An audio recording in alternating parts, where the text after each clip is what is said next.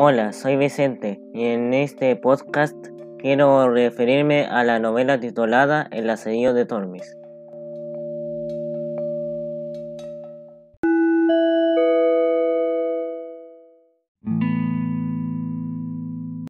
¿Cómo puedo introducir este trabajo? Partiré diciendo que El asedio de Tormes es una obra clásica del llamado siglo de oro y Renacimiento español forma parte de la novela picaresca. En este libro el pícaro es un niño llamado Lázaro. Se convirtió en una de las más famosas novelas del siglo XVI, una época en que España vivió muchos conflictos internos y externos.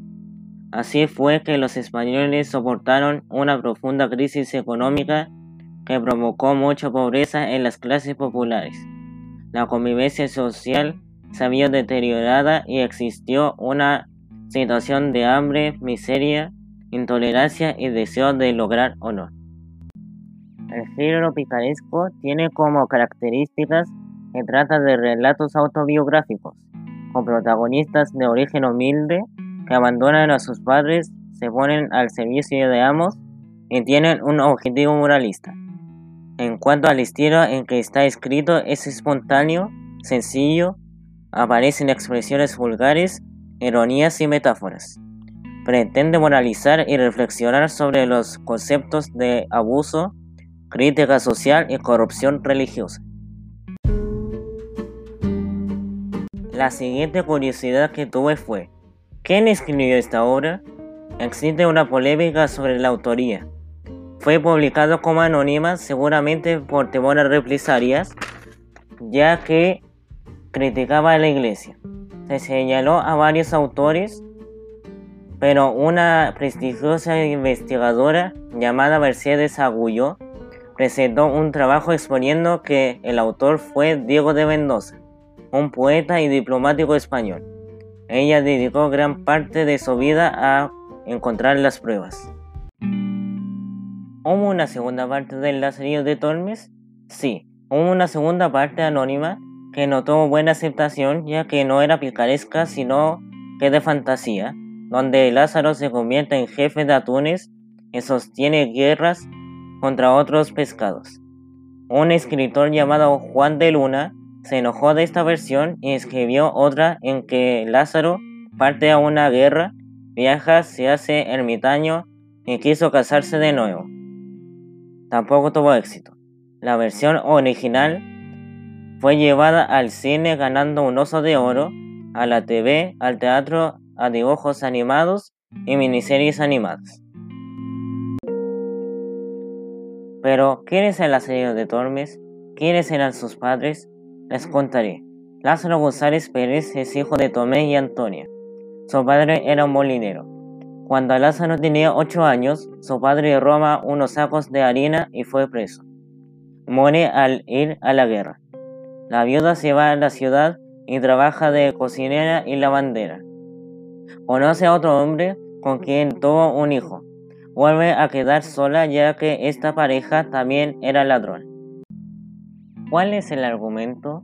En un prólogo y siete capítulos se cuenta desde el nacimiento hasta la adultez de Lázaro. Él le cuenta en primera persona, de manera autobiográfica, una carta como una confesión a un alto personaje religioso. Su historia comienza cuando su madre lo entrega a un ciego porque para ella era una carga. Con su primer amo pasó hambre, le roba comida y se venga haciéndolo que choque con un poste. Su segundo amo es mezquino, lo golpea y lo despide. Continúa su mala suerte y debe pedir limosna cae en manos de un fraile vividor y corrupto, en otro que vende perdón de los pecados. Todos ellos lo despertaron a la maldad del mundo y le enseñaron que debe ser astuto o pícaro para sobrevivir. Este texto tiene mucho del realismo del siglo XVI, mostrando las actitudes abusivas hacia los niños de personas consideradas religiosas. Lázaro es pasado a llevar en su dignidad. Sus amas lo hicieron perder inocencia y orgullo.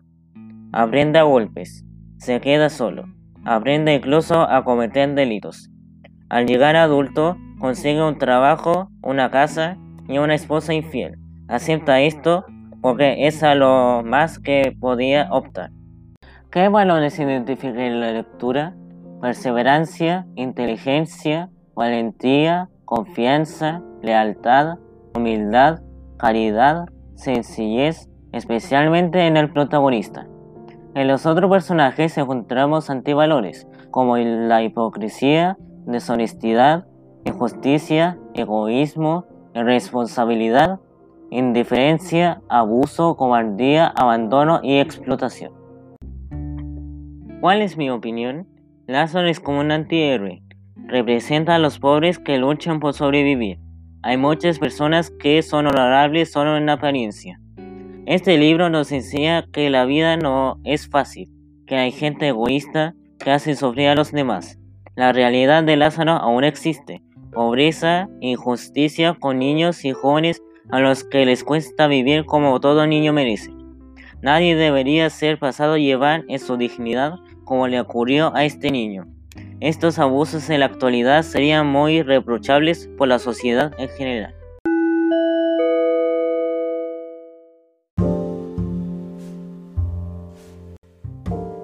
Para concluir, este libro muestra la decadencia moral y económica de España en el siglo XVI, a través de los personajes. Lázaro sale adelante a pesar de todo con ingenio, astucia e inteligencia, manteniendo su honor. Gracias por escuchar.